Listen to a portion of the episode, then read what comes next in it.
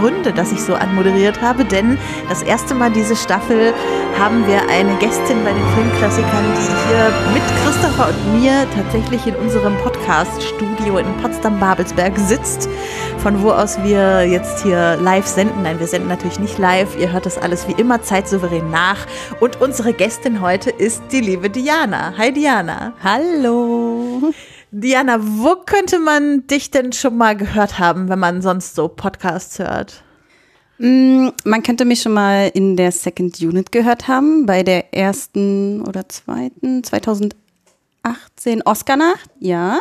Äh, Im Call Me By Your Name Podcast von der Second Unit und Cinematic Smash Brothers mit äh, dir, Becky, und unserem guten Freund Steve. Genau, moderiert auch von Christian von der Second Unit. Genau. Also da sind so ein bisschen die Verbindungen.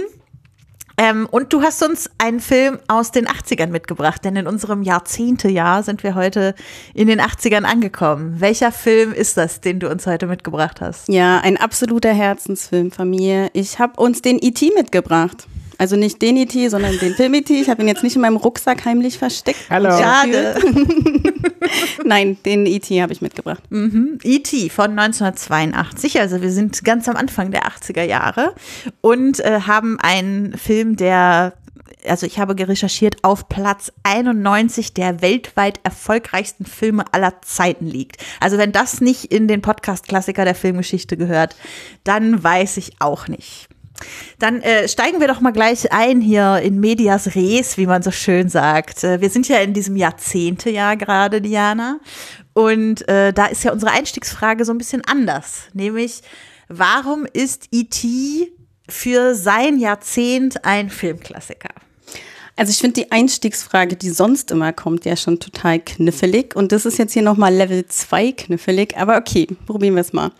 Warum ist E.T. für sein Jahrzehnt ein Filmklassiker? Naja, so von den harten Fakten ist er auf jeden Fall der kommerziell erfolgste Film der 80er gewesen und wurde ja dann irgendwann erst in den 90ern durch Jurassic Park geschlagen. Also das ist schon mal ein super valider Punkt.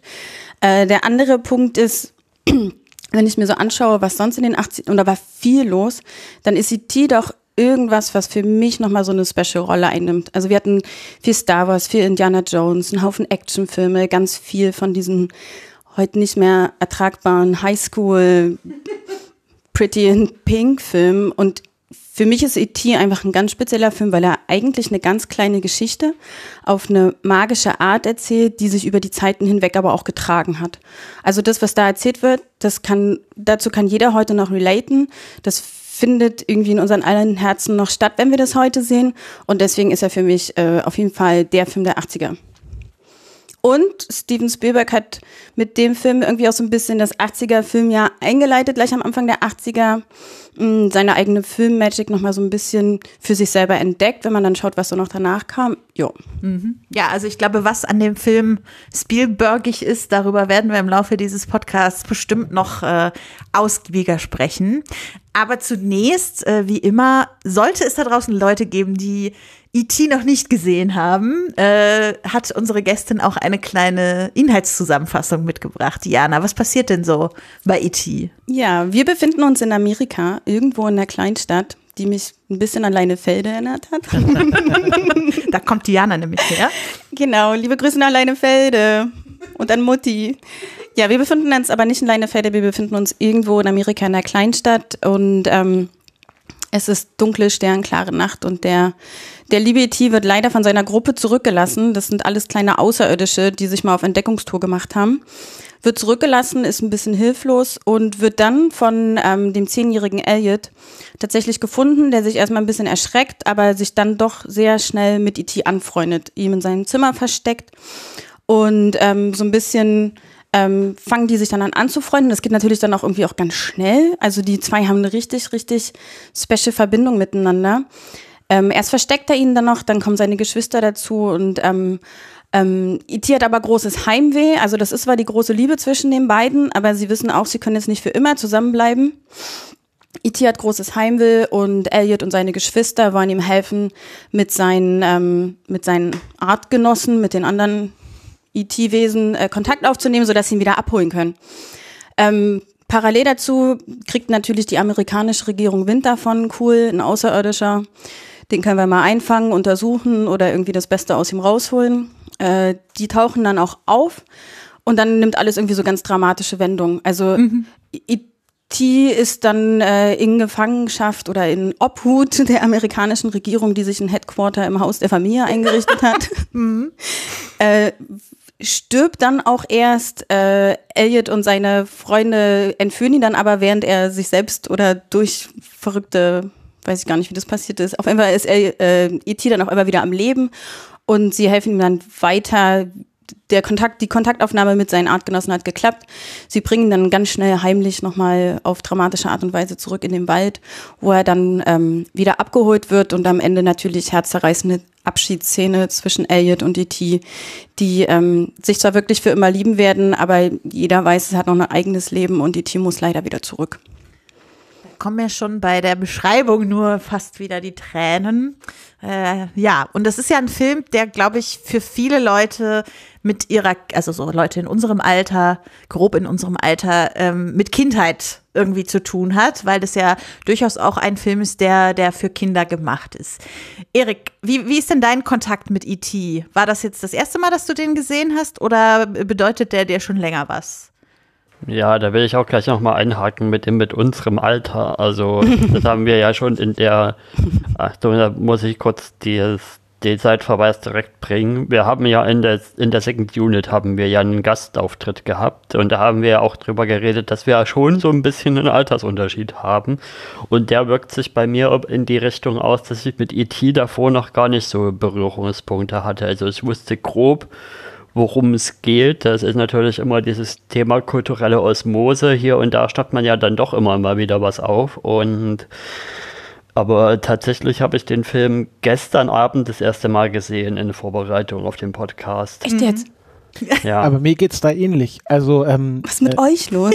Ich habe den Film jetzt. Christopher ist ja sogar noch jünger als ich. Ähm, genau, ich bin ja der Jüngste im Podcast. Ähm, und ich habe den Film gestern oder vorgestern nicht das erste Mal gesehen, aber das erste Mal, dass ich E.T. gesehen habe, ist auch gar nicht so lange her. Vielleicht drei, vier Jahre oder so.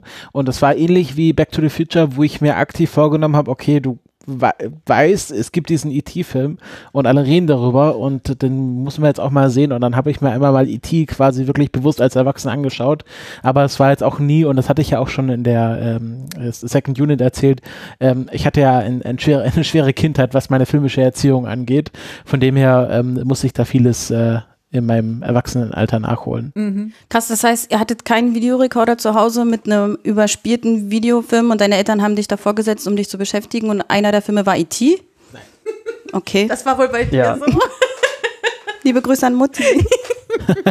also bei mir ist tatsächlich, ich habe E.T auf jeden Fall mal gesehen irgendwann als Kind, aber ich behaupte einmal und als wir ihn jetzt noch mal gesehen haben, waren viele Szenen wie neu für mich. Also es gibt natürlich so die ikonischen Szenen, die man auch immer mal in irgendwelchen Video-Essays oder wie Erik schon sagte, so über kulturelle Osmose, dann gibt es irgendein Meme davon im Internet oder was weiß ich. Also ich meine, selbst Leute, die den Film nicht gesehen haben, werden das Bild vom Fahrrad vor dem Mond fliegend kennen oder so oder IT e nach Hause telefonieren mit dem Finger hochgehoben oder so. Das sind natürlich so Bilder, die. Mit dem leuchtenden Finger. Mit dem Leuchtefinger. Das sind wahrscheinlich so Bilder, die irgendwie, die man sogar kennt, wenn man den Film nicht selbst gesehen hat. Aber ähm, tatsächlich so, so richtig intensiv mich damit beschäftigt habe ich, habe ich auch erst jetzt. Was ich sagen, also ich habe ihn als Kind ein paar Mal gesehen und dann irgendwie gar nicht mehr. Und jetzt auch erst erst in Vorbereitung auf den Podcast. Und ich muss sagen, ich habe den Film viel bedrohlicher in Erinnerung. Also als Kind fand ich das alles viel angsteinflößender, was mit E.T. passiert ist, auch durch die amerikanische Regierung und wie der da irgendwie operiert wird oder und mir war gar nicht mehr bewusst, dass die irgendwie ja versucht haben, sein Leben zu retten oder zumindest irgendwie, dass er nicht stirbt. Ähm, das hatte ich komplett anders in Erinnerung. Das hat mich irgendwie überrascht, so heute. Gestern. Ja, das ist immer wieder interessant, was man auch so als Kind abspeichert mhm. und was dann als Erwachsene. Aber vielleicht steigen wir da gerade mal so ein bisschen in die Besprechung des Films auch ein. Denn äh, du sagtest jetzt sozusagen bedrohlich als Stichwort. Und ich persönlich, äh, ihr könnt ja dann hinterher überlegen, ob ihr dem zustimmt oder eher nicht. Ich finde, der Film geht mit dem mit dem Stichwort bedrohlich auf zwei Arten um. Nämlich einmal, indem er es so ein bisschen anheizt. Also so dieser ganze Anfang des Films zum Beispiel, das ist ja so ultra atmosphärisch. Ähm, der Mensch ist gefühlt der große Feind, der schon in den ersten fünf Minuten irgendwie klar gemacht wird. Und wir, wir sehen diese großen ähm, Tannen und Nebel. Also der ganze, also wie oft haben wir über Nebel gesprochen, während wir den Film geguckt Und haben. Wind, Wind, ganz ja, viel Wind. Also so, so, also er, er macht ganz viel bedrohlich und gleichzeitig spielt er aber auch damit, dass wir Alien-Filme wahrscheinlich, also dass wir da erstmal über eine Bedrohung nachdenken, wenn wir schon nur äh, so darüber nachdenken und zeigt uns dann so ein bisschen so, hahaha, von wegen bedrohlich, so nach dem Motto. Das finde ich eigentlich äh, schon ein, eins der spannendsten Spannungsfelder, die der Film so aufmacht. Ja, da würde ich direkt auch noch mal reingehen, weil das habe ich auch ja als Punkt hier mit drin, dass das der Anfang, also wirklich schon, ich würde es sogar sagen, wie der Film aufgebaut ist, so ein bisschen Bruch der Erwartungen dieses Horror-Alien Sachen ist. Also wie es am Anfang düster ist und man sieht kaum was und man sieht ja E.T. auch lange nicht. Also das ist ja wirklich wie bei so einem typischen Alien-Horrorfilm, dass man nur so kleine Teile erstmal sieht und Geräusche hört und dunkel und Nebel und dann ja irgendwie was Gruseliges doch passiert und dann wird es aber halt spätestens, finde ich, mit dem Ball zurückwerfen, wird so ein bisschen das erste Mal aufgelöst, was aber ja auch so wieder dieser typische irgendwie Horrorfilm-Ding ist, da ist irgendwas in der Scheune jetzt drin und da muss man jetzt gucken und ja, man hat es ja schon so oft irgendwie in Horrorfilmen gesehen, was da möglicherweise denn passieren könnte. Das, das, das bei mir. Ich muss, weiß natürlich, dass E.T. ein Kinderfilm ist, aber diese, diese Querverweise sind mir, haben, sind mir sehr aufgefallen. Aber fandet ihr den Anfang nicht auch mh, vor allem auch so atmosphärisch bedrohlich, weil die ähm, merkwürdigen Agenten dann da so durch den Wald gestreift? Also die fand ich viel bedrohlicher als ähm, die, die Teile, die man von ihnen gesehen hat, der so durch den Wald wackelt. Man hat ja auch ein Stück weit gemerkt, dass der auch Angst hat und verunsichert ist. Also mich hat dann mehr an, an, anbedrohlicht, ähm, wie die Agenten dann da so durch den Wald gestreift sind und man hat auch gemerkt, irgendwie entsteht da gerade so eine Stresssituation für den. Das, das hat, das hat mich irgendwie mehr gekriegt als, aber ich habe den Film jetzt auch schon ein paar Mal gesehen. Mhm. Ja, nee, also ich, ich hatte das, ich habe das auch so empfunden, dass die Aliens äh, von Anfang an als total friedliebend inszeniert werden. Ich meine, sie, sie wirken ja auch mehr so wie Forscher, sie sammeln da irgendwelche Pflanzenproben, äh, schauen sich die Bäume an und äh, haben ja jetzt, sieht ja nicht so aus, als würden sie hier die Invasion vorbereiten. Na, der hat ja auch total behutsam diese Pflanze da ja, ausgebuddelt, genau. fast liebevoll, ne? Und es sind ja auch total ähm, un bedrohliche Wesen. Also es sind kleine, braune, knubbelige Aliens, die lange, knubbelige Finger haben und jetzt kein Alien, was Reißzähne hat und irgendwie mhm. mit Schleim bedeckt ist und nachtschwarz, sondern ist mehr so wie so ein, wie so ein äh, Furby äh, aufgebaut und äh, ich, ich, also wahrscheinlich auch sehr bewusst, äh, sehr unbedrohlich ähm, äh, gestaltet und dann halt äh, diese Kindergröße, da und wir sind ja die ganze Zeit auch auf dieser Augenhöhe von, von E.T. und dann haben wir quasi diesen einen Typ Typen mit diesem Schlüsselbund, wo wir nochmal über diesen Schlüsselbund reden müssen, mit diesem Protektor, dass quasi der Schlüssel außen hängt, aber deine Hose nicht aufscheuern soll, deswegen ist da so ein braunes Lederläppchen davor. Also sehr 80er. Dafür ja. war das da.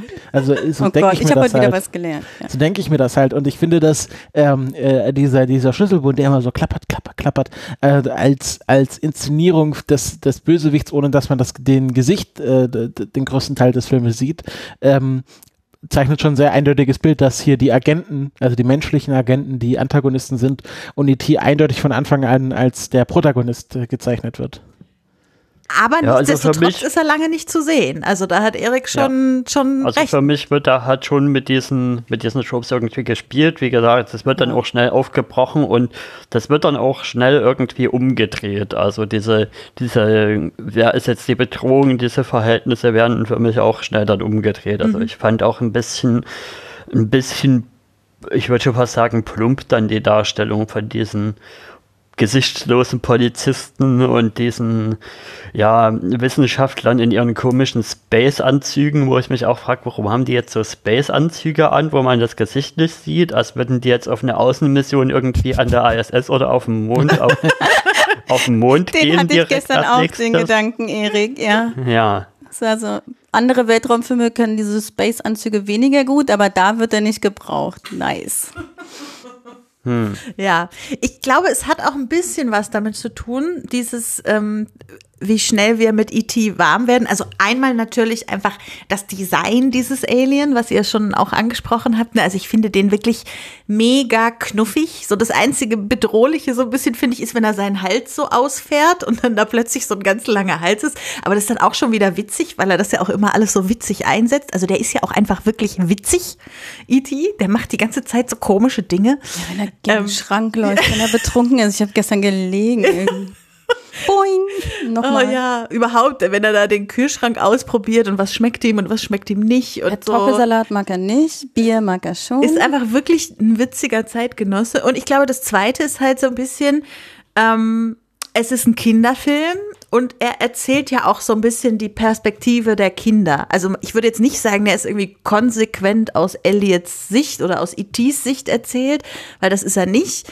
Aber, aber ich würde schon sagen, dass es ein Film ist, der eine kindliche Perspektive auf das ganze Thema einnimmt. Nämlich diese, dieses sofort neugierig sein, dieses sofort ähm, einen Freund irgendwie darin sehen und äh, wollen, dass der, dass der zu einem kommt und ähm, auch dann die Eltern da erstmal raushalten und so ein Kindergeheimnis daraus machen und so. Ja. Dieses Unbefangene einfach. Ne? Das ist was Fremdes, aber ich, ich, ich habe da noch kein, ich habe da noch keine Scheu vor, sondern ich gehe da erstmal, ich bin erstmal interessiert. Ich versuche erstmal rauszufinden, was da passiert, statt von vornherein abzulehnen.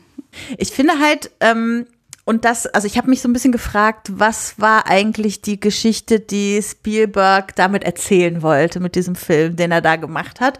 Und gerade wenn man sich so ein bisschen überlegt, das ist diese kindliche Perspektive auf, auf Aliens, die der Film aufmacht, äh, habe ich mich so ein bisschen eingelesen, dass Spielberg den Film, also dass er selber sagt, er hat darin Gefühle verarbeitet, die aus der Trennungssituation seiner Eltern kamen. Und wir haben ja nun auch mit den drei Kids und der alleinerziehenden Mutter quasi eine, eine Trennungssituation, die noch nicht so lange her ist.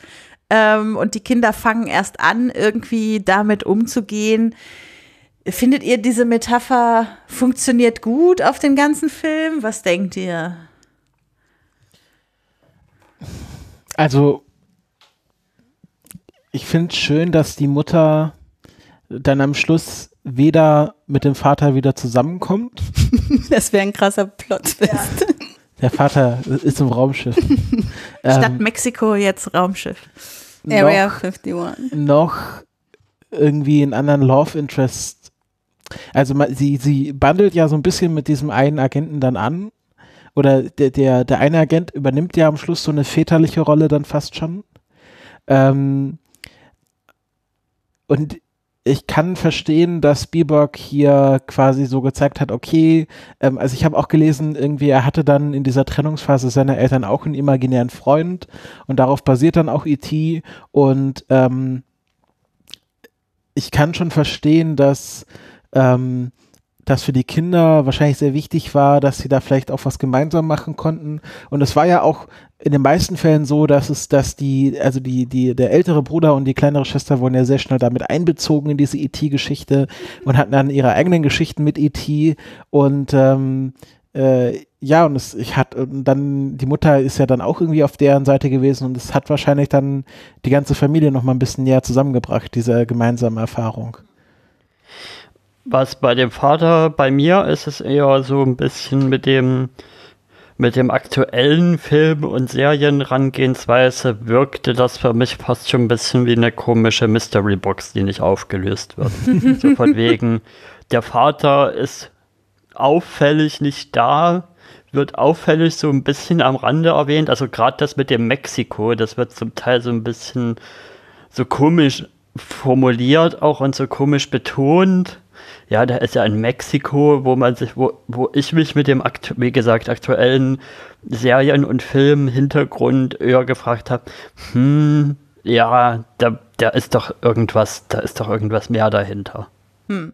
Ich finde es auch, ich finde es auch schön, wie man in dem Haus noch merkt, dass der Vater erst seit kurzem weg ist, weil wir haben äh, in der Werkstatt noch so unfertige Projekte, die wahrscheinlich von ihm sind. Kleidung. Genau, Kleidung. Äh, wir haben auch noch das Bier, weil wer in einem Haushalt trinkt sonst das Bier. Die, die Mutter. Hm. Wirkt Freitagabend nach der Arbeit.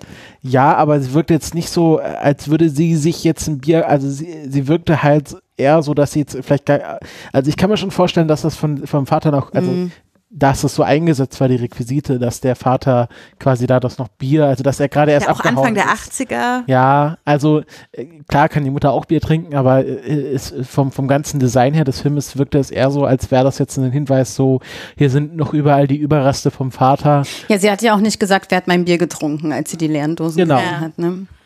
Naja, und also ich würde sogar behaupten, dass diese, diese ganze Metapher noch das Stück weiter geht, dass es nicht nur das Offensichtliche ist, also wir haben da tatsächlich eine Trennungssituation, sondern mehr auch in die Richtung imaginärer Freund, wie du gesagt hast, und dass wir quasi in dem Akzeptieren der Kinder, dass IT e woanders hingehen muss, weil sein Zuhause woanders ist, auch so ein Prozess des Akzeptierens der Trennung der Eltern mit drin steckt und mit äh, das verarbeitet, weil am Anfang haben, also ist es halt wirklich noch total frisch und äh, das Mädchen sagt halt so ein bisschen unbedarft, also hier Gertie sagt so ein bisschen unbedarft, naja, der ist ja in Mexiko so, aber und die wissen überhaupt nicht so richtig, was dahinter steckt. Und dann eben diese ganz herzzerreißende Szene am Ende, wo E.T. und Elliot wissen, sie würden gerne beieinander sein, aber es geht gerade nicht so. Der eine muss in die eine Richtung und der andere muss in die andere Richtung. So einer sagt come und der andere sagt stay und sie wissen beides funktioniert nicht.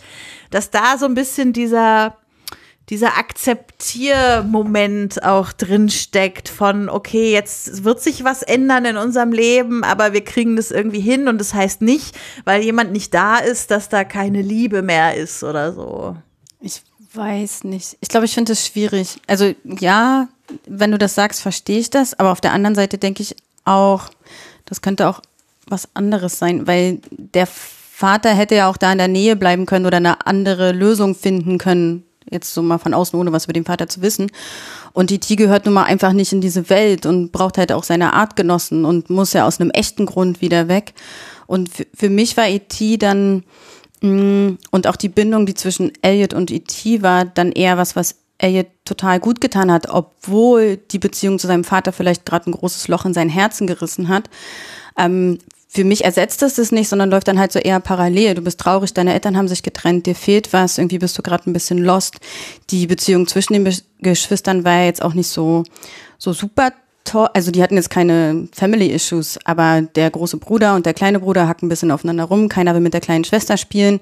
Ähm, das war ja schon so. Und dann, dann kommt halt ein Element von außen oder eine Freundschaft und eine, eine tiefe Beziehung zu jemand anderem, die dann teilweise ein Stück weit über das Problem, was sie eigentlich hatten, dass sie den Vater vermissen, dass der Vater nicht mehr da ist, dass es eine unsichere Situation ist, ein Stück weit darüber hinweg hilft. Ich denke nicht, dass das zwangsläufig dann dem Verarbeitungsprozess geholfen hat oder dem Verstehensprozess, sondern eher, dass es auch noch andere Möglichkeiten gibt, um dann so ein Loch im Herzen zu füllen.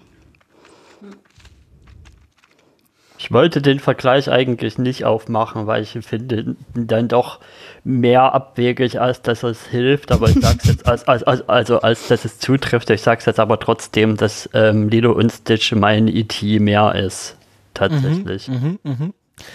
Weil da auch ein Alien kommt und einem Kind beim ja, Bearbeiten von, bestimmter Dinge hilft. Genau, von diesen ganzen Thematiken, die ihr jetzt gerade erklärt habt, mhm. finde ich, das gibt es dann schon doch Schnittmengen. Mhm. Wer hat das nochmal gesagt, dass äh, E.T. der beste Film ist, den Disney nie gemacht hat?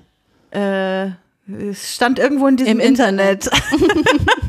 Aber ja, genau, es ist der beste Disney-Film, den Disney nie gemacht hat. Äh, äh, lasen wir so bei der Recherche über den Film. Mhm. Und das passt ja dann auch so ein bisschen, dass Disney quasi eine ähnliche Geschichte nochmal adaptiert hat, indem sie dann Lilo und Stitch gemacht haben, auch wenn die natürlich noch ein bisschen abgespaceder am Ende wurde. Ähm, Nicht spoilern, bitte. Habt ihr gerade wir sind jetzt gerade bei einem Themenwechsel, oder? Mhm. Da würde ich mal eins vorschlagen, nämlich ich möchte mal über, über John Williams ein mhm. bisschen schwärmen, nachdem wir ja auch mit den aktuellen Star Wars-Filmen so ein bisschen zum Teil kritischere Stimmen hatten mit uns und auch mit Ralf. Also hier finde ich, da ist er wirklich on the top of his game ist er hier. Also mhm. das klingt mystisch, das klingt mitreißend, das, das hat ja, ganz viele tolle irgendwie Töne. Das klingt zum Teil auch ja, wie, wie magisch so ein bisschen. Also da macht er, glaube ich, auch so ein bisschen das Best of seiner, seiner möglichen Motive tut er da rein, die er dann auch in anderen Filmen immer wieder bringt, aber halt auch angepasst auf den Film. Also ich mag die Musik in dem Film ziemlich gerne, bis auf ein paar Szenen, wo ich finde, okay, das ist jetzt vielleicht ein bisschen zu, zu, ich weiß nicht, zu rasant oder so. Also zum Beispiel kurz bevor sie da mit den Fahrrädern durch diese, durch diese, über diesen Berg da runterfahren und so, so Stunts machen, da finde ich, okay, hier hätte vielleicht ein bisschen ein ruhigeres und langsameres Stück gepasst, aber ansonsten finde ich, macht er hier eine mega Arbeit ich kann das nur unterstreichen. Also wir haben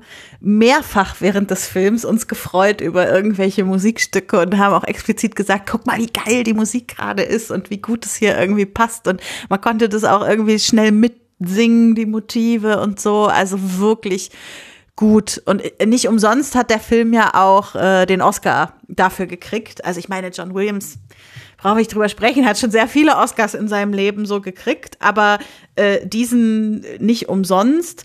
Und auch wenn man sich, also ich meine, der Film war ja für viele Oscars nominiert, aber wenn man sich anguckt, er hat halt gekriegt am Ende Filmmusik, visuelle Effekte, Ton und Tonschnitt. Hm. Klassischen Sci-Fi-Oscars. Und ich finde tatsächlich auch, dass das, also das klingt jetzt ein bisschen blöd, weil man sagt immer so, das sind so ein bisschen die die zweitwichtigsten Oscars nur so. Und das sind nicht die, die, über die sich jeder Film so freut, so bester Film, bester Hauptdarsteller, keine Ahnung, so, ne? Aber dieses Audiovisuelle ist auch das, was diesen Film für mich ausmacht. Also natürlich ist da diese Geschichte und dieses Herzzerreißende, aber das, was wirklich Movie Magic daran ist, sind diese, sind diese Sachen. Und da spielt diese Musik von, von Williams rein, äh, aber da spielen halt auch diese abgefahrenen Effekte rein, die, also ich meine, wenn das Fahrrad da durch die Luft fliegt, das, da, da, da, sieht man quasi, auch wenn sie nicht zu sehen ist, noch die Leine, an der das Fahrrad in die Luft gezogen wird, um das dann zu filmen oder so. Also ist alles so richtig aber, praktisch und ich finde das so cool. Aber an der Stelle finde ich halt auch, das ist, die Musik gibt einem noch den Push, dass dass man es auch irgendwie dann egal findet, dass es einem gar nicht mehr so auffällt, weil man so in, in den Moment reingezogen wird, durch die Musik auch, ja. dass es total faszinierend rüberkommt. Weil ich fand man fühlt fast den Wind um sich rumpfeifen und, und die Höhe und, und die, die Aufregung in dem Moment. Es hat mich so ein bisschen an die unendliche Geschichte geändert mit Fuchua. Also es ja, aber die Effekte sind doch viel besser gealtert als bei dir. Also ich fand es jetzt vollkommen noch okay. Ich habe jetzt mich ja. jetzt nicht dran gestört. Wenn ich jetzt unendliche Geschichte gucke, dann denke ich so, ai, ai, ai, wie hast du das damals sehen können? Aber ich finde, E.T. ist echt gut gealtert. Es mhm. geht immer noch und es wirkt nicht total awkward. Gutes, also da gab es ja auch die Geschichte, dass es eine, eine modernisierte Neufassung des Films gab im Jahr 2000, glaube ich. Äh, genau, wo dann ein paar von den praktischen Effekten durch äh, modernere Effekte ersetzt wurden und E.T. war auch äh, animiert an vielen Stellen. Kommen wir vielleicht gleich nochmal zu, wie E.T. hier eigentlich dargestellt wird, so. Ähm, und das hat ja Steven Spielberg dann selber später quasi bereut und wieder zurückgenommen, weil er gemerkt hat, die Kinder brauchen das gar nicht, damit diese, damit die Welt noch, also auch die Kinder im Jahr 2005 oder 2010 oder wann auch immer, äh, für die funktioniert dieser Film auch in der alten Version mit seiner Movie Magic und äh, der braucht diese Effekte nicht. Und das äh, deshalb ist ja dann auch, als das erste Mal eine Blu-ray davon rauskam, wieder die alte Version drauf gewesen. Und wir haben ja jetzt wahrscheinlich alle die gerade bei Netflix erschienene Version gekick, äh, geguckt, was auch die alte ist. Also die, in der die Polizisten Die- Waffen und die keine Funkgeräte haben und, und so. Also die, die jetzt noch benutzt und vermarktet wird, ist wieder die alte Version mit allen praktischen Effekten und Ja. so. Also ganz ehrlich, sollte irgendwann mal beim, beim Cinematic so hier die Frage kommen, ähm, CGI versus Good Old ähm, hier Puppenspiel und praktische Effekte, würde ich E.T. genau als als starken, als Film für starke Pro-Argumente für die Puppenspiel-Sachen sehen. Ähnlich wie zum Beispiel der alte Frank Oz Yoda. Frank Ossio ist was für ein Film? Du meinst Frank Oz? Frank Oz, der Yoda, die Puppe. ah, Ja. Yoda. Ja. Apropos Star Wars. Star Wars spielt ja auch eine große Rolle in E.T., habe ich Ja. das Gefühl. Ich habe das Gefühl, äh, E.T. ist äh, nostalgisch für die 70er, wie wir für die 80er nostalgisch sind. So viel wieder über Haie und äh, Star Wars und They Can Have Die, Hai, die hatte ich gar nicht auf dem Schirm. Und den weißen Spielberg Hai. hat ja sieben Jahre vorher den Weißen ja, Hai gemacht. Das hat gerade erst geklingelt. Also es ist vielleicht weniger Nostalgie als einfach, dass Spielberg und Lukas ist ja kein Geheimnis, sind ja irgendwie schon seit ihrer Filmschulzeit, haben die sich nicht sogar ein WG oder ein Zimmer geteilt oder also auf jeden Fall äh, irgendwie, ich glaube, es gibt sogar die Geschichte, dass George Lucas sich mal aufs äh, Jaws-Set geschlichen hat und dann in den Hai geklettert ist und ihn mal wieder kaputt gemacht hat. Ähm, Was man halt so macht Sonntagnachmittag. ja, und äh, äh, ich finde es aber schon sehr lustig, weil ähm, äh, es gibt ja einerseits quasi die Szene, äh, wo sie dann bei Halloween verkleidet rausgehen und E.T. ist als Geist verkleidet und trifft dann einen kleinen Jungen oder kleines Mädchen, was als Yoda verkleidet ist und reagiert dann sofort, springt auf diesen Yoda an und sagt Home, Home. Und dann gibt's ja quasi die, die quasi den Wechsel in den Prequels, sieht man dann im Senat ganz in klein. den im- Prequels von Star Wars. Genau, in. Prequels von Star Wars, äh, ganz klein im Senat eine Gruppe von kleinen E.T.-Figuren oder Aliens. Ähm, Ja, das ganze Ding ist schon, ist schon irgendwie, Ja, mach du mal. das ganze Ding ist schon irgendwie eine komische hier Zwiespältigkeit in dem Ding drin, weil zum einen wirkt halt so, als wäre das, als wäre das schon im selben Universum, also E.T. und halt die, die Galaxy Far Away, aber auf der anderen Seite gibt es halt auch irgendwie Star Wars Actionfiguren, was eher darauf hindeuten würde, dass es hier das dass in dem Universum, in dem E.T. spielt, Star Wars eben nicht stattfindet, sondern genauso, dass es halt wie bei uns ein Film ist. Ja, es lässt nur einen schlüssigen Schlussfolgerung zu. George Lucas ist ein Alien. Ja. Einzige logische Schlussfolgerung. Du hast es erfasst. Ich habe den Weg dahin nicht gefunden, aber okay. ist nicht Oh schlimm. Mann. Vielleicht ist das, das der Gag, den Spielberg machen wollte. Dann hat er ihn verraten und keiner hat's gemerkt. Äh, aber kommen wir noch mal, also ne, wir waren jetzt bei diesen praktischen Effekten und E.T., also tatsächlich, das ist ja eine, ein Puppenkostüm sozusagen. Also es ist jetzt keine Marionettenpuppe oder so oder eine Puppe, die von einem Puppenspieler gespielt wird, sondern ein Kostüm, in dem drei verschiedene ähm, kleinwüchsige SchauspielerInnen steckten während der, während der Aufnahmen, vermutlich nicht im Kopf, weil der Hals konnte ja hochfahren. ähm, aber genau, und dann gibt's ja die Stimme, die ist wiederum jemand anders. Er wird nämlich gesprochen von einer Frau, äh, Pat Welsh, über die gesagt wird, dass sie sehr viel geraucht und getrunken hat in ihrem. Leben. Und deshalb diese besonders tiefe Stimme hatte, die E.T. ja auch so ein bisschen auszeichnet. Ähm, genau. Also das sind natürlich so die SchauspielerInnen, die jetzt nicht so sichtbar waren. Ansonsten ist da irgendjemand in dem Cast, wo ihr sagt, äh, das bleibt, wird mir irgendwie hängen bleiben. Na, Drew Barrymore, oder? Klar. Als die kleine Gertie. die besonders durch Schreien sich hervortut. Ist natürlich auch so ein bisschen Gender. Äh, Für mich. kurz äh, nette Side Note hier: äh, Henry Thomas ähm, hat seine jetzige, Wer ist Henry Thomas? der Schauspieler von Elliot, hat seine jetzige Frau kennengelernt, weil er äh, durch Drew Barrymore äh, auf ein Blind Date mit ihr zusammengefügt wurde. Dann Das heißt, die sind immer noch- gelohnt. Ja, Die sind ist also jetzt immer noch in Briefträger. Er ist kein Schauspieler mehr. Für mich tatsächlich die Überraschung irgendwie, dass es mal nicht Steve Oz, äh, Frank Oz ist. Also wie ich ja, der was ja vorhin schon angesprochen wurde, der mit dem, weil der ja so ikonische Puppenspiele hat, E.T. Ich glaube, der ist, glaube ich, sogar einige von den Figuren in, in The Dark Crystal macht er, glaube ich, sogar auch, oder? Keine Ahnung. Gut möglich. Ja, aber ansonsten ist halt der Cast so ein bisschen. Also ich meine, es gibt viele Leute, wenn man sich so durchs Internet liest, die sagen, die KinderschauspielerInnen finden sie so so mittelüberzeugend. Also ist schon so, kann man schon so machen, aber ist jetzt nichts, was hängen bleibt. Und jetzt außer Drew Barrymore ist ja da jetzt auch niemand bei, der die riesengroße Filmkarriere gemacht hätte. Und Drew Barrymore wiederum, da ist ja auch die Geschichte, dass sie die Patentochter von Steven Spielberg ist äh, und dadurch so ein bisschen in diesen Film Ach, reingekommen ist. Und äh, Ernsthaft? Nee.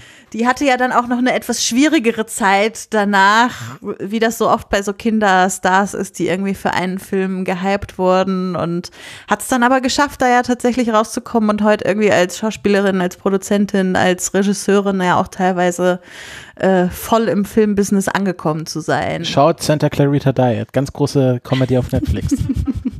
ich habe ich hab auch sehr lange gebraucht, bis ich verstanden habe, dass Bryce Dallas Howard die Tochter von Ron Howard ist und die haben sogar den gleichen Nachnamen. Also, äh, falls es noch andere Leute gab, die das wie Christopher nicht wussten, Drew Barrymore ist die Patentochter von Steven Spielberg. okay, also wir mit dem, mit dem Cast sozusagen gibt es sonst nicht so viel, glaube ich, was man drüber, drüber verlieren muss. Produktion tatsächlich Kathleen Kennedy, was ja ein bisschen in diese Disney-Richtung äh, sch- scheint, Und die Star wir vorhin Wars. schon Star Wars ausgemacht wieder. haben. Kathleen Kennedy, die heute ja genau da bei Disney, Star Wars, äh, Lukas, wie auch immer das Dreieck sich gerade ausrichtet, irgendwie groß dabei ist. Ja, und Steven Spielberg als Regisseur. Was findet ihr denn nun so Spielbergig an dem Film? Kann man das irgendwie festmachen?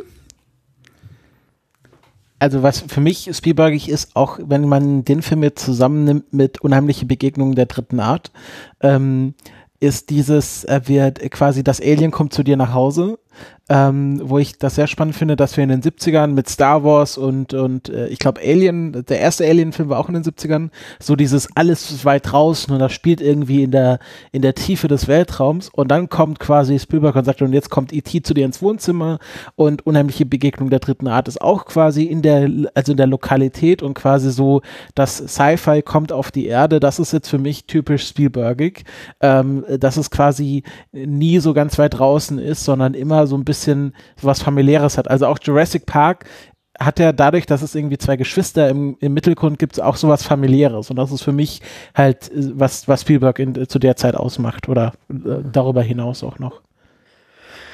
Ich habe, glaube ich, nicht so viel Spielberg-Erfahrung insgesamt, um wirklich, wirklich zu sagen, was es objektiv ausmacht. Das kann ich nur subjektiv von.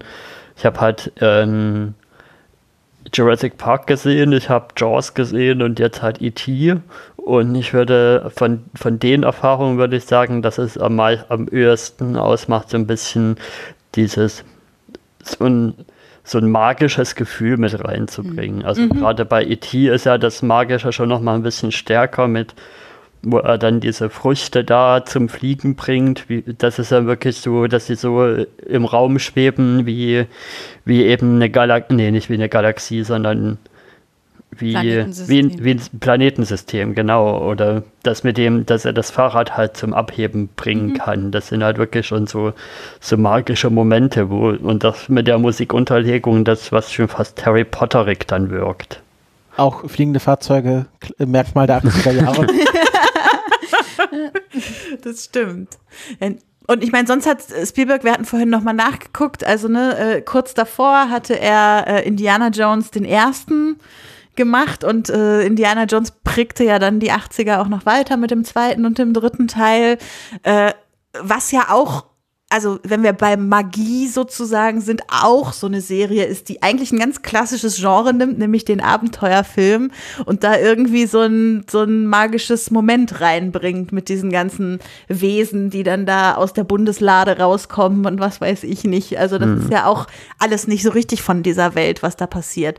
Lustigerweise habe ich das ich- viele Jahre meines Lebens nicht gewusst und habe immer gedacht, Indiana Jones wäre einfach ein Abenteuerfilm, bis ich das Auch- erste Mal gesehen Ich Auch habe noch nie Indiana Jones gesehen. Auch hier eine Verbindung. Ich Ich, auch habe den ersten Indiana Jones auch noch nie gesehen. Also, und wenn ich für mich, wenn ich für mich so vergleiche, ziehe dann zu was er macht, was er dann auch in ähm, Jurassic Park wieder macht, ist, finde ich, für mich so ein bisschen, ja, Bedrohlichkeit aufbauen, aber dann trotzdem irgendwie so eine Wärme in dem Film haben. Also, dass es nicht so nur bedrohlich und düster und gefährlich ist, sondern auch so, so echt warme und herzige Momente hat. Also gerade bei Jurassic Park, der fängt ja eher warm an und dann wird es ja eher im, zum Ende hin gefährlich und hier ist es halt das Ganze umgedreht. Der fängt vielleicht ein bisschen düsterer und bedrohlicher an, aber dann wird es halt irgendwie immer wärmer. Ja, und auch jeder Konflikt löst sich ja so einfach in Wohlgefallen auf. Also am Schluss sind noch nicht mal die Regierungsagenten so die wirklichen Bösewichter. Also schon die Antagonisten, aber das gibt jetzt nicht so den Evil Doktor der Bundesarmee, der dann irgendwas machen will. Mhm. Ja, die haben ja dann auch nicht das Raumschiff beschossen, um IT bei sich zu behalten, sondern auch ein Kies stand dann halt da und war doch eher bewegt und nett und freundlich, hat auch Abschied genommen, statt mhm. dann irgendwo zu schießen. Und ich meine, genau, was, und das, hm? das Raumschiff wird halt zum Beispiel auch eher durch warme Farben beleuchtet. Also da kann man ja auch viel mit Design irgendwie rüberbringen. Ich sag nur Regenbogenschweif. Der Regenbogen, den wir ja. schon im Rollo gesehen haben, findet sich im Raumschiff Schweif ja, wieder. Ja. Was also für mich tatsächlich neben allem, was ihr schon gesagt habt und vor allem diesen magischen Moment Steven Spielberg noch auszeichnet, ist, dass die diese dieses Gefühl dafür, was eine ikonische Szene sein wird. Also natürlich ist das äh, ein bisschen von mir in ihn rein interpretiert, dass er das schon vorher wusste, welche Szenen ikonisch werden. Aber es gibt einfach aus jedem Film von ihm, den ich kenne, gibt es die zwei, drei Szenen, die jeder kennt. Ja, aber wenn du einen Jungen mit einem Alien vorne im Korb mit einem Fahrrad vorm großen Mond langfliegen lässt, dann hast du schon einen gewissen ja, Plan. Na genau, ne? und du musst halt erstmal auf diese Idee kommen, dass das die ikonische Szene sein wird, über die wir 30 Jahre später noch sprechen werden, so 40 jetzt schon fast. Und äh, also das ist wirklich äh, für mich äh, ein bisschen dieses, dieses Spielbergige. Was dann wiederum, wenn wir zu einem kleinen Kritikpunkt kommen, den ich an dem Film habe, ist, dass wenn man die, wenn man die von den ikonischen Szenen so ein bisschen runtergeht, finde ich, dass der Film in der Mitte so ein bisschen Zug verlieren lässt. Mm -mm. Da möchte ich äh, mm eine Gegen, einen Gegenvorschlag machen, um mal bei, äh, im abspannguckerischen äh, Beat, in der abspannguckerischen Beatstruktur zu bleiben. Ich finde den Fun and Games Part wunderbar. Vor allem die Szene mit den Fröschen, wo wir quasi äh, das erste Mal sehen, okay, äh, E.T. und Elliot haben so eine psychologische oder psionische Verbindung und äh, E.T. trinkt dann Bier und Elliot wird dann betrunken und dann schaut, äh, schaut äh, E.T. so einen so einen schmonzettigen Film im Fernsehen und da, die Szene spielt dann Elliot unterbewusst mit einer Klassenkameradin nach ähm, und dann werden die Frösche befreit und alle Kinder machen mit und es gibt so einen großen Schulaufstand.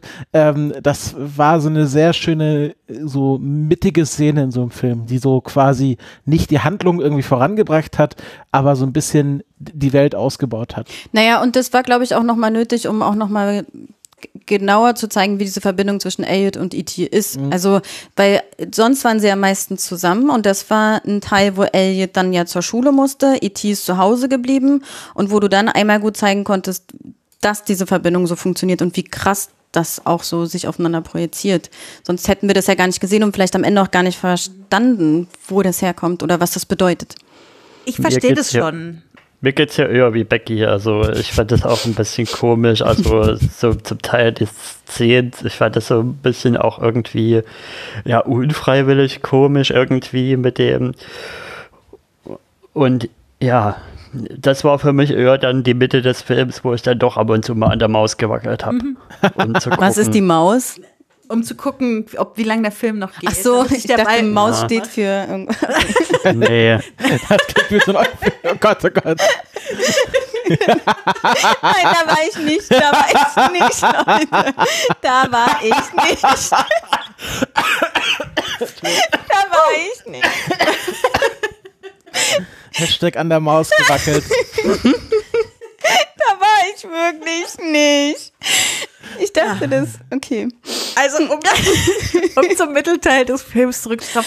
Ich, ich, finde wirklich, also der, der Anfang hat mich so sehr abgeholt. Ich war so sehr in dieser Atmosphäre drin. Und ich liebe das Ende mit all seiner Kitschigkeit, die es so mitbringt. Aber in der Mitte, Ah, ich habe das Gefühl, das war wirklich so ein, ach, was für eine lustige Szene könnten wir denn jetzt noch einbauen? So, da, da hätten's, da hätte es alles ein bisschen, ein bisschen straffer sein können. So viel von der Action, die dann da aufkam mit den, mit der Röhre, wo die beiden, ähm, wo die beiden Regierungsmitarbeiter drin hingen, während die Kinder mit dem Auto weggefahren sind. waren auch ein bisschen so. dusselig, ja. Das ist halt alles so ein bisschen so, ah, jetzt machen wir hier noch zwei Minuten was, wo alle Kinder lachen werden und hier noch zwei Minuten was, wo alle Kinder lachen werden. Vielleicht ist es an der Stelle dann auch ein Kinderfilm, dass ich als Erwachsene so ein bisschen das Gefühl habe, da geht's nicht so aber, richtig aber voran. gegen den Kinderfilm spricht, dass dieser Film über zwei Stunden lang ist. Ich bin ja eh der Meinung, kein Film muss länger als 90 Minuten sein. Ähm, und äh, de, aus der Perspektive würde ich dir auch zustimmen, äh, da hätte man den Film auch gut, äh, ein gut ein bisschen straffen können. 1,54, also unter Da zwei bauen wir Stunden. hier noch lustige Ah, aber die Version, die wir Fahrradstunts gesehen haben, ein und sowas. Ja, Christopher hat recht. Die Version, die wir, du hast wahrscheinlich hier die Originallaufzeit, aber wir haben hier den Extended Cut gesehen. Ja. Wirklich? Die Mach hat nicht War das auf. Netflix der Ex- Extended Cut? Zwei Minuten, äh, zwei Stunden vier stand da, glaube ich, gestern. Naja, also wie gesagt, ich bin ja, also ganz davon abgesehen bin ich der Meinung, wie gesagt, äh, kein Film muss länger als 20 Minuten sein. Äh, 20? 19. 20 wäre ja, 19, aber 90 gebe ich denen schon noch.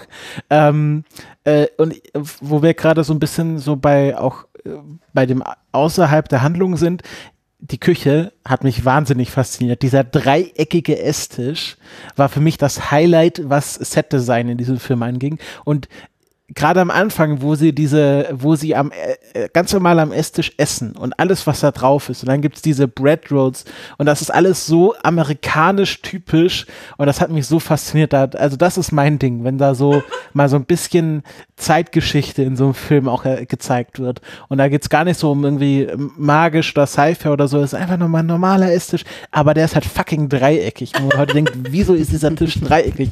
Wer hat sich das ausgedacht? Was, warum macht das Sinn? Und das hat ja funktioniert bei der Familie. Ähm, aber ich finde das einfach, dieser Schnitt dieser Küche, das ist also total faszinierend. Oder halt auch nicht und deswegen ist der Vater gegangen. Wegen dem dreieckigen Esstisch. Hat nicht rangepasst. Ach ja. Ja, Ähm, ich habe noch ein, ein, ein kleines Ding, was mir aufgefallen Mhm. ist. Mir ist nämlich ein, ein Vertigo-Zoom aufgefallen, wo ich mich aber gefragt habe, warum ist der jetzt da an der Stelle? Weil Vertigo-Zoom ist ja eigentlich meistens dafür da, man hat eine Figur und die hat irgendwie eine Erkenntnis und die Erkenntnis wird dann durch diesen Vertigo-Zoom quasi veranschaulicht.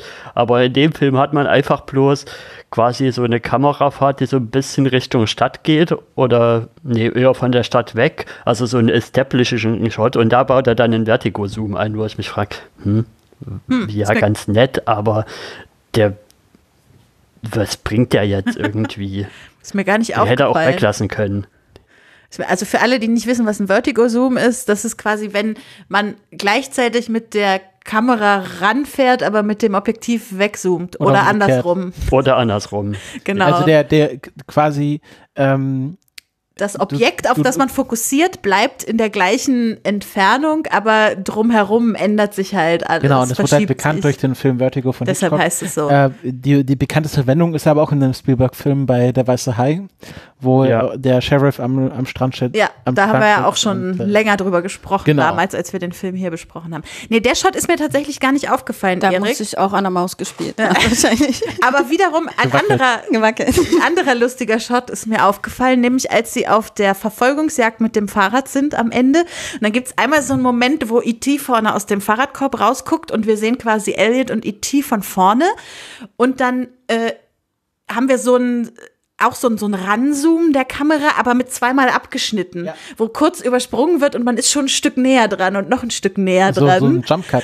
Wo, wo, da habe ich, bin ich, habe ich doch extra nochmal Mhm, zurückgespult, um dir das zu zeigen, weil ich das irgendwie so einen, so einen witzigen Moment fand, weil das vom, vom restlichen Schnitt gar nicht so richtig zu dem Film passte, aber irgendwie dann so witzig war, weil E.T. war plötzlich total nah dran und es war nur dieses kleine Ja, es bisschen wirkte, wirkte gesprungen. fast wie ein Schnittfehler. Aber ich glaube nicht, dass es einer war. Dafür wirkt es auch schon Ja, wieder zu gezielt an Ja. der Stelle nur eingesetzt. An der Stelle kann ich es mir am ehesten vorstellen, irgendwie um so diese hoppelige, holperige Fahrradfahrt irgendwie nochmal ein bisschen zu unterstreichen. Ja, das stimmt, das kann auch sein. Ich, ich bin gerade nur, ich gucke noch so ein bisschen durch unser Dokument, was wir noch an Themen haben. Und äh, wir haben noch das Product Placement Thema. Wo ich schon am Anfang irgendwie meinte, das ist aber sehr auffällig, dass, äh, was hier alles so zu sehen ist wo du, Christopher, dann noch meintest, naja, wir sind in den 80ern, da gab es halt die ganze Zeit so Product Placement in den Filmen. Und da gibt's aber auch lustige Geschichten zu bei diesem Film. Also zum Beispiel die, die Schokolinsen, die zu sehen sind. Äh, da wollten sie eigentlich M&M's für nehmen, aber M&M dachte, der Film würde ja kein Erfolg werden und, und wollte das deshalb dass nicht. die äh, zu abschreckend ist und das sollte nicht mit ihrem Produkt in Verbindung Genau. gebracht werden. Und deshalb äh, sind es keine M&M's geworden. Und, und aber gleichzeitig zum Beispiel diese BMX-Räder, die die Kids da fahren, die haben wohl danach, also die, diese Marke ist richtig durch die Decke gegangen und hat bis heute irgendwie ein ET-Special-Fahrrad in, in seinem äh, Sortiment irgendwie drin. Also das sind, äh, glaube ich, auch so Geschichten, die mit diesem Film noch verbunden sind. Wahrscheinlich gibt's auch nur aus dem Grund diese geile BMX-Stunt-Szene, damit die Fahrräder schön in Szene gesetzt werden. Ja, Das ich denke, denke ich mir auch, das war sehr convenient, diese, dieser Abhang dort. das war sehr convenient. Ich wollte jetzt sagen, apropos convenient, aber diese Überleitung funktioniert überhaupt nicht. Mach's trotzdem. Äh, warum, also ich, äh, es ist mehr so eine Interessensfrage an euch. Was denkt ihr, woher Elliot weiß, dass E.T. ein Junge ist? Ja, ein bisschen an der Maus gewackelt, nicht? Hat er an seiner Stimme? nee. Nein, weil es gibt diese Szene, wo die anderen Ja. fragen, ist he a, a boy or a girl? Und er ist sich sicher, he's a boy. Ich glaube, wenn du Teenager-Junge bist, dann ist alles, was, was, ist es klar, dass wenn der Alien cool ist, ist er ein Junge. Wenn das Alien doof wäre, wäre es ein Mädchen. Ja, ich denke mal auch, dass das mit hier bei, bei Metroid mit diesem Reveal am Ende mit, ja, Samus ist ein Mädchen, genau deswegen so gut funktioniert hat, weil alle davor gedacht haben, dieser, das ist doch ein Typ in diesem Roboteranzug, der da die ganze Zeit durch die Welt springt. Das denke ich zum einen und zum anderen hat es vielleicht auch was damit zu tun mit dieser, mit dieser, wenn es die denn wirklich gibt, diese, diese Verbindung zwischen den beiden, dass es so eine intuitive Sache ist. Das wäre auch meins gewesen. Also, die haben ja diese Verbindung und dann.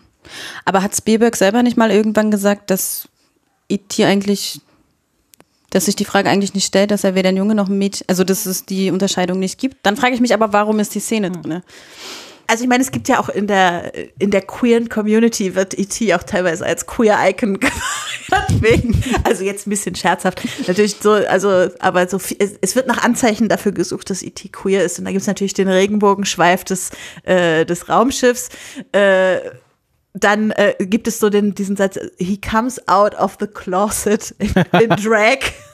Da gibt es auch diese Szene, wo Gertie mit ihm Stimmt, spielt sie und ihn, ihn ähm, quasi komplett in ihren Klamotten eingekleidet hat Den Style. ähm, und so. Äh, ich hatte halt ein bisschen das Gefühl, so sie, sie haben ihn männlich gemacht, um diese Szene, äh, um da so diesen zusätzlichen Lacher, hihi, er hat Mädchenkleidung an, ähm, raufzusetzen.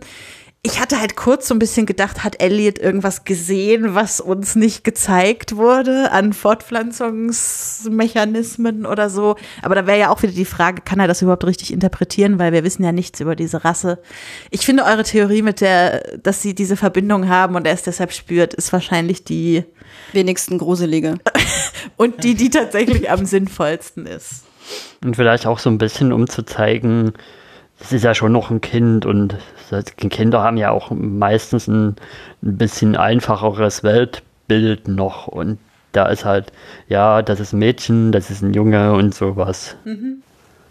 Genau, dass da vielleicht dann auch Annahmen getroffen werden, die da vielleicht auch so vorgeprägt sind und gut, das ganze Fass müssen wir jetzt nicht noch aufmachen, denke ich mal. Ja, ja. Äh, Das letzte Fass, was ich noch aufmachen wollen würde, wäre, also wir haben ja schon am Anfang gesagt, so eine kulturelle Osmose, man kennt irgendwie Dinge aus diesem Film, äh, auch wenn man den Film nicht kennt. Was sind denn so verschiedene popkulturelle äh, Wiederaufgriffe oder Auswirkungen des Films, die ihr irgendwie kennt, wo ihr sagt, ach Mensch, da erkenne ich ganz viel von E.T. wieder drin oder da hat jemand das zitiert oder so, weil ich würde sagen, das ist schon ein Film, der irgendwie sehr oft auch irgendwo in der Popkultur zitiert wurde. Also ich würde sagen, das offensichtlichste und auch wahrscheinlich bekannteste Beispiel ist Otto der Außerfriesische. Oh Gott. Das, das bekannteste Beispiel natürlich. Otto, der Außerfriesische. Aber Nee, von, von wann ist Otto der Außerfriesische, bitte? Hatte Otto, Sind die nicht der aus? 89. ja, das passt schon. Also Ja, es okay. kommt schon hin. Aber ist natürlich ein Scherz. Ich wollte natürlich Stranger Things sagen. Weil im Grunde äh, ist das Stranger Things im Grunde E.T. ohne Alien, sondern ist ja dann sogar E11. Also Oh, der ist aber weit hergeholt. Oh Genauso wie. Elliot, E.T., Anfangs- und Endebuchstabe. mh. Ja, also, nee, aber die Kinder, die auf ihren Bikes da rumfahren. Ja. also der da eine sieht eins zu eins wie Dustin aus. der mit den Kopfhörern. Das ist Dustin. Ist also auch egal. es geht sogar so weit, dass man da, genau, man kann erkennen, der soll, also Mike ist irgendwie an den angelehnt und Dustin ist an den angelehnt. Also das finde ich auch, war, war extrem offensichtlich. dass Stranger Things, von dem wir ja wissen, dass es eine sehr starke 80er äh, Nostalgieserie ist. Wir haben ja sogar im Grunde die eine Szene, wo sie über die Polizeiautos rüberfliegen, reversed, wo es eine Szene gibt, wo im Grunde sie auf das, auf die Autos zufahren, aber dann Eleven die gegnerischen Autos hochhebt und sie über sie drüber schmeißt. Das, also, äh, klar, also äh, Stranger Things ist ja so ein Amalgam aus sehr vielen 80er Jahre Sachen, aber ich glaube, E.T. hat vom ganzen Look and Feel am meisten Einfluss auf die Serie gehabt. Ja, da ist ja natürlich auch die Frage von, von Filmen, die über Kinderbanden irgendwie gehen, wo jetzt wirklich, was jetzt von was wirklich inspiriert ist oder ob, ob sich da einfach auch parallel Dinge entwickelt haben. Ich meine, wir hatten ja auch schon Stand By Me in der letzten Staffel mit so einer Kinderbande und dann gibt es ja auch noch so Filme wie die Goonies und so, da ist dann jetzt auch immer die Frage, ja, was ist jetzt von welchen inspiriert? Also Stand By Me kam ja zum Beispiel 86 erst, aber ist auch die Frage, ist das jetzt wirklich von E.T. inspiriert? Ich würde es jetzt eher nicht so sehen zum Beispiel. Da ist das bei Stranger Things schon ein bisschen offensichtlicher als jetzt bei, bei vielen anderen. Äh, ich finde noch, also man kennt ja so ein bisschen dieses, äh, äh, wir haben jetzt ne, nach Hause telefonieren, das ist ja quasi, wenn man so will, heute ein IT-Fachbegriff. Also wenn, wenn Software nach Hause telefonieren kann, sozusagen, dann Ja. ist da halt irgendein ein, ein Hintertürchen eingebaut oder so. Das, äh, das, also ich würde es fast als ein, also meine Mutter würde jetzt nicht wissen, was es bedeutet, wenn Software nach Hause telefoniert. Also es ist fast Fachsprache. Ja, ich glaube. Oder zumindest so ein bisschen wenn man in diesen, Nerdsprache. in diesen Nerdbereich reingeht, dann ist ja dieser, dieses Texas, äh, Texas Instruments äh, Sprachcomputer-Ding, das war ja damals im Grunde Hochtechnologie, dass man im Grunde auf den Knopf gedrückt hat und da wurde eine Sprache synthetisiert. Ähm, was ja, was ja bei, bei vielen Nerds dann auch so ist, okay, das war der und der Chip und das war von der und der Firma und das ist dann so und so weiterentwickelt worden. Ähm, äh, aber äh, genau, nach Hause telefonieren ist ja dann auch immer so ein bisschen die, äh, wenn es dann auch darum geht, welche Software einen abhört und äh, Verbindung zum Internet hat. Ähm, ja, würde ich schon sagen, ist schon ein stehender Begriff. Okay. Und dann haben wir hier unter uns äh, Simpsons-Schauende. Nee. Niemand? Erik? Ich bin gerade dabei, Simpsons Anzufangen? auf der auf der Plattform, was die jetzt alle gibt. Natürlich habe ich immer mal wieder ein paar Folgen gesehen, also aber halt sehr erratisch auf Pro 7, ja. Also sprich, niemand hat jetzt die Simpsons ET-Szene im Kopf. Ich, ich nämlich auch nicht. Ich habe das ja nie nicht, geguckt. welche du meinst. Also äh, man liest davon, dass die Fahrrad vor dem Mond-Szene sehr eins zu eins auch mal in den Simpsons aufgegriffen wurde, was ich mir sehr gut vorstellen kann, weil die Simpsons ja auch ganz viel sich aus der gesamten Popkulturkiste bedient haben. So, ähm, aber dann können wir das leider nicht noch Mhm. mal genauer schildern. Falls jemand was dazu in die Kommentare schreiben will, macht das zum Thema, gerne. Zum Thema Spielberg muss ich eher an eine, an eine South Park-Folge denken, wo sie dieses ganze Spielberg und George Lucas-Ding mal aufgreifen und auch dieses, ja, Digital Remaster und alle Waffen werden durch ähm, Walkie-Talkies ersetzt und so. Und dass sie, dass sie dieses ganze Thema mal so ein bisschen auf die Schippe nehmen. Daran muss ich eher denken. Also bei South Park gibt es sozusagen, kommt es sozusagen auch auf. Dann sind wir quasi am Ende von unseren Notizen, die wir so hatten. Gibt es denn jetzt noch irgendwas, was wir gar nicht besprochen haben? Irgendwelche Szenen, wo ihr denkt, die müssen wir noch mal aufgreifen? Irgendwelche Lieblingsmomente? Oder habt ihr das Gefühl, wir sind gut durch den Film durchgekommen? Ich sehe Nicken.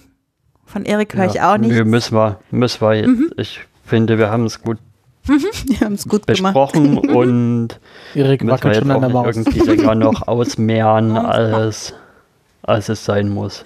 Gut, dann gibt es natürlich noch eine Abschlussfrage an unsere Gästin, Diana. Warum ist denn E.T. nun ein Filmklassiker? Also für dich oder für die Filmgeschichte, wie auch immer du es angehen willst, die Beantwortung der Frage. Ich glaube, ich gehe es eher so für mich an als für die Filmgeschichte. Das wäre, glaube ich, also ich mache das jetzt mal ganz subjektiv. Ähm, der Film ist einfach mal jetzt 40 Jahre alt. Nee, doch, doch. plus minus, ne? Und ich kann den immer noch genauso gucken wie damals, als ich ein Kind war. Ich, mich irritiert es nicht, sondern ich bin noch in der, in der gleichen Gefühlswelt drin. Ich weine mit einem Elliot mit, ich fieber mit den Kindern mit, ähm, ich fieber mit E.T. mit und das hat von seiner mh, hm, Aktualität ist jetzt nicht das richtige Wort, aber von, von dem, was es sagen will, nichts verloren. Es hat einfach so einen langfristigen Bestand über die Jahrzehnte hinaus, über die 40 Jahre, so dass wenn ich diesen Film schaue, ich nicht das Gefühl habe, ich also es ist natürlich ein super Film für die 80er, aber für mich habe ich nicht das Gefühl, ich gucke einen 40 Jahre alten Film, sondern ich gucke einfach eine wunderschöne Märchengeschichte, die mich berührt, die mir was über Einsamkeit erzählt, die mir was über Freundschaft erzählt, die mich zum Weinen bringt am Ende. Und ähm, wenn das ein Film schafft, der 40 Jahre alt ist, dann ist das für mich auf jeden Fall ein Filmklassiker. Sehr schön. Ja, sehr schön. Vielleicht noch dann doch noch ein kleiner, ein kleiner Gedanke von mir dazu, dass, dass, dass wir jetzt ja auch irgendwie in eine Zeit reinkommen von Filmen, die irgendwie wieder besser altern als zum Teil 90er-Filme, weil es einfach keine diese CGI in den Anfangsschuhen Dinge gibt es mhm. da einfach nicht so. Also wenn ich das jetzt vergleiche mit was wir im letzten, in der letzten Folge zu Johnny Mnemonic besprochen haben, der ist einfach optisch, also E.T. ist ja einfach optisch sehr viel besser gealtert. Mhm. Mhm. Ja, ich glaube, deine Theorie, warum das so ist, ist, ist gar nicht so schlecht. Also, dass das wirklich die 90er da so ein Umbruchsjahr waren, was Effekte einfach anging und deshalb alles, was so davor war, quasi fast die Hochzeit dieser Effekte war und deshalb auch so gut heute noch aussieht.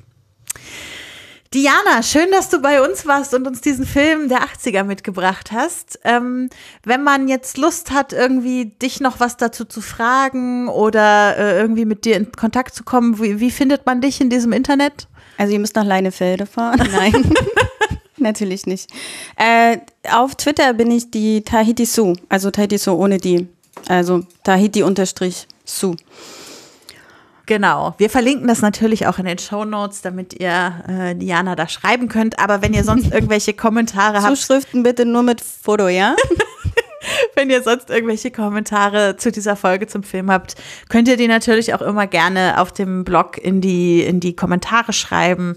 Ähm, und genau, Diana, äh, leiten wir das dann auch weiter, wenn ihr da irgendwas habt.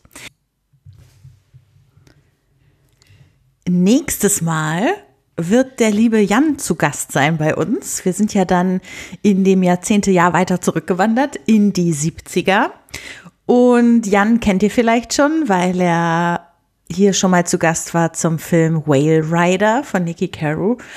Und er darf noch mal kommen und hat sich überlegt, dass er gerne mit uns Dark Star von John Carpenter besprechen will. Also der erste Carpenter hier im Podcast. Er, er war ja ein bisschen traurig, dass äh, die 80er schon weg waren, Diana, weil er am liebsten The Thing besprochen hätte, sein Alltime Favorite. Aber äh, ich glaube, auch mit Dark Star werden wir mit ihm viel Spaß haben. Und, und Becky vielleicht noch mal kurz zum Ausblick. Mhm wir haben, glaube ich, immer noch Jahre offen, oder? Jahrzehnte. Genau, wir haben noch Jahre offen in unserem Jahrzehntejahr und zwar die 1940er und 1930er Jahre. Also wenn ihr Lust hättet, einen Film aus diesen Jahrzehnten mit uns hier zu besprechen, dann meldet euch gerne bei uns und dann machen wir das irgendwie möglich. Also auch wenn ihr vielleicht selber noch nicht so viel gepodcastet habt bisher, äh, wenn ihr kein Headset zu Hause rumliegen habt, äh, wir finden da irgendwie eine Lösung. Wichtig wäre, dass ihr Lust habt, über einen dieser Filme zu sprechen aus diesen Jahren. Also 30er und 40er Jahre sind da das große Thema, wo wir noch die kleine Lücke haben.